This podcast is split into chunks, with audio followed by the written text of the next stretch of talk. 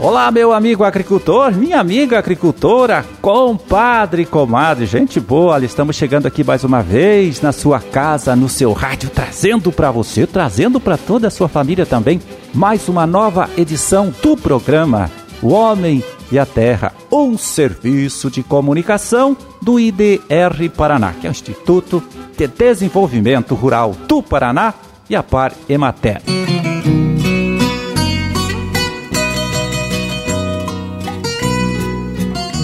Pois é, quem conversa com você hoje aqui sou eu, Amarildo Alba, contando com a ajuda ali sempre, né, do Gustavo Estela na sonoplastia. 14 de janeiro de 2021, quinta-feira de lua nova, Dia Mundial dos Enfermos.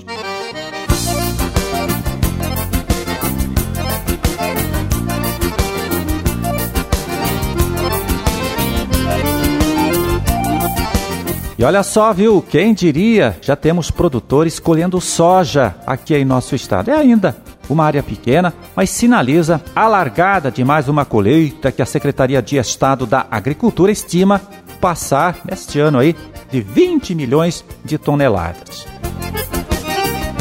Bom, essas colheitas aconteceram na região de Pato Branco, onde a chuva permitiu que os produtores plantassem mais cedo. Agora, viu, Segundo a própria Secretaria da Agricultura, são lavouras que não estão muito boas, não. Aliás, é a região onde os técnicos identificaram maior número de plantações de soja em condições ruins 15%. Apenas 65% da área plantada está hoje numa condição considerada boa, ao contrário de regiões como Campo Mourão, Paranavaí, Maringá e Irati, onde 100% da área plantada com soja, nesta safra agora, né, está em boas condições de desenvolvimento.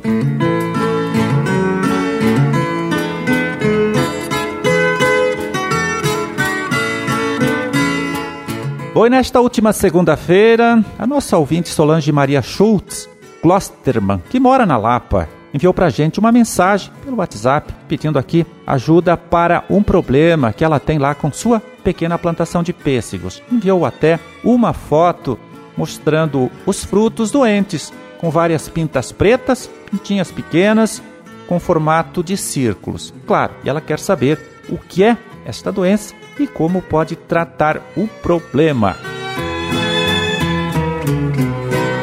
Pois é, eu passei essa dúvida da Solange para o nosso coordenador estadual do projeto Fruticultura, aqui do IDR Paraná, o agrônomo, extensionista Eduardo Augustinho dos Santos. Segundo ele, a doença que aparece na imagem que a Solange enviou para a gente é conhecida como sarna. Pode também aparecer nas folhas e é causada por um fungo que se espalha através do vento, do orvalho e até com a água da chuva.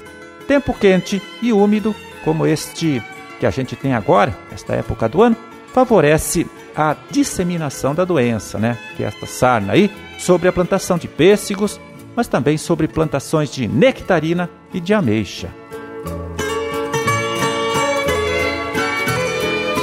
Bom, o Eduardo, pela imagem que a Solange enviou, claro, identificou a doença e também deu algumas recomendações para o controle e prevenção do problema. Como a gente achou a resposta interessante, bastante interessante, resolveu compartilhar aí com vocês, né, aqui no programa. Então vamos ouvir aí o que o Eduardo conta pra gente. As principais medidas de controle são o tratamento de inverno e precisa se montar um programa de controle fitossanitário, pois é uma doença que causa grande prejuízo à cultura do pêssego. Pêssego, nectarina, né, as ameixas, tem que ter esse controle pensando nas frutas de caroço. E como é que faz esse controle? O interessante, no tratamento de inverno, né, faz as podas, você tem doença na área, e normalmente se faz, existe isso no comércio, é, não é um, considerado um agrotóxico, e é um, um dos fungicidas muito antigos, né? que é a cauda sufocal ou a cauda bordaleza, né? mas principalmente a cauda sufocal, fazer o tratamento de inverno nas fruteiras. É importantíssimo isso para você eliminar os inóculos, as sementinhas do fungo que fica de uma safra para outra. No período de floração, aí você entra com uma aplicação antes de estar tá florando, né? um pouquinho antes, ó, que está quase soltando. Um, pode ser, um, a gente tem no mercado, é, que você consegue encontrar nas lojas, é ser uma cauda. Toma muito cuidado com essas caudas. É o horário de aplicação, que se for um horário muito quente, por conter enxofre, pode queimar. Ou cobre ou as caudas viçosas, o colo da bordaleza, que contém o princípio ativo cobre, que é um metal, um elemento que faz o controle da doença. Depois que as sépalas, que a flor já vingou, que começam a cair, faz-se novamente um outro tratamento com caudas, né? Inclusive pode-se utilizar até silicatos, né? fazer uma boa adubação, é importantíssima adubação muito bem nutrida a planta para poder aguentar ali. Então quando cai as sépalas, né, que já deu o pegamento, ali faz um outro controle, depois 10 dias depois faz mais um controle para você poder segurar a doença e aí você está controlando a sarna e a antracnose, que é outra doença que não foi pedido, mas é importante para a cultura. E 20 dias antes, antes de colher, é interessante fazer um, novamente o tratamento para ter um controle dessa doença e, e 14 dias, quase no final da lavoura, para ter um bom pós-colheita, para não ter perdas na colheita e você ter um controle satisfatório. Os frutos doentes, como está aí, e mesmo ramos das podas, é interessante eliminar da lavoura ou queimá-los ou enterrá-los para você não deixar essas sementinhas aumentarem na área. Informação importante também para quem é produtor de peixe, que é a senhora, que quando o fruto ali que vai fazer o raleio dos frutos, em torno de um centímetro e meio a dois centímetros tamanho do fruto, aproveitar fazer o ensacamento. E o ensacamento para o pêssego ele é tão importante porque além de ajudar no controle de doenças, ele ajuda também na questão de tratamento contra as moscas das frutas e grapolita. Valeu, Eduardo, muito obrigado mais uma vez pela sua ajuda. Forte abraço e até um outro dia. Bom trabalho também aí para todos vocês. Bom, esse que a gente acabou de ouvir aí foi o agrônomo Eduardo Augustinho dos Santos, coordenador estadual do projeto Fruticultura aqui do IDR Paraná. Ele que respondeu uma dúvida da nossa ouvinte Solange Maria Schultz Klosterman, que mora na Lapa. Solange enviou uma foto com os pêssegos aí, seu pomar doentes, e o Eduardo identificou então esse problema como sendo a doença conhecida como sarna. Claro, identificou o problema e deu também várias dicas para o controle e a prevenção da doença.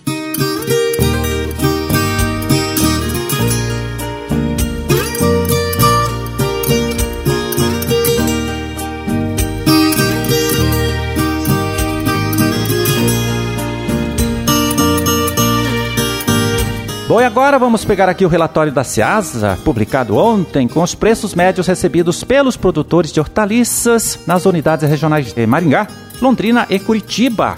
Começando por Curitiba, então, onde a cebola branca, que está sendo colhida agora nesta época do ano, aqui em nosso estado, foi vendida por 50 reais, a saca de 20 quilos, olha, com um aumento de 10 reais por saca nesta última semana que passou.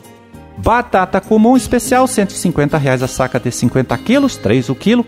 E mandioquinha salsa, 110 reais a caixa com 20 quilos, 5,50 o quilo. Na Ceasa de Maringá, quiabo de primeira, 50 reais a caixa com 15 quilos, 3,33 o quilo. Pepino para salada, 55 reais a caixa com 20 quilos, 2,75 o quilo. E o aipim sem casca, R$ 3,50 o quilo.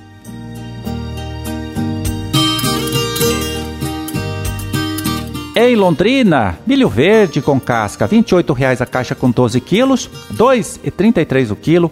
Tomate saladete, preço em queda, R$ 40,00 a caixa com 22 quilos, R$ 1,81 o quilo. E vagem, R$ 45,00 a caixa com 14 quilos, R$ 3,21 o quilo.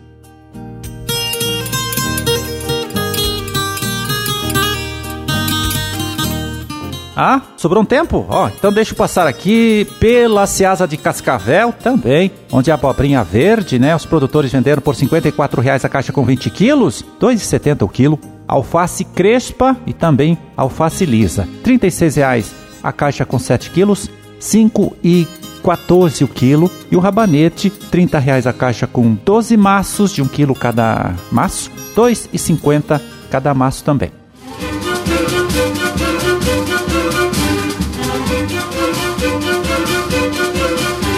É, meu amigo, minha amiga, terminamos a nossa empreitada de hoje. Vamos ficando por aqui desejando a todos vocês aí uma ótima, uma excelente quinta-feira. E até amanhã, quando estaremos de volta aqui mais uma vez, trazendo para você, trazendo para toda a sua família também, para todo mundo, mais uma edição do programa O Homem e a Terra. Um forte abraço, fiquem todos com Deus e até lá.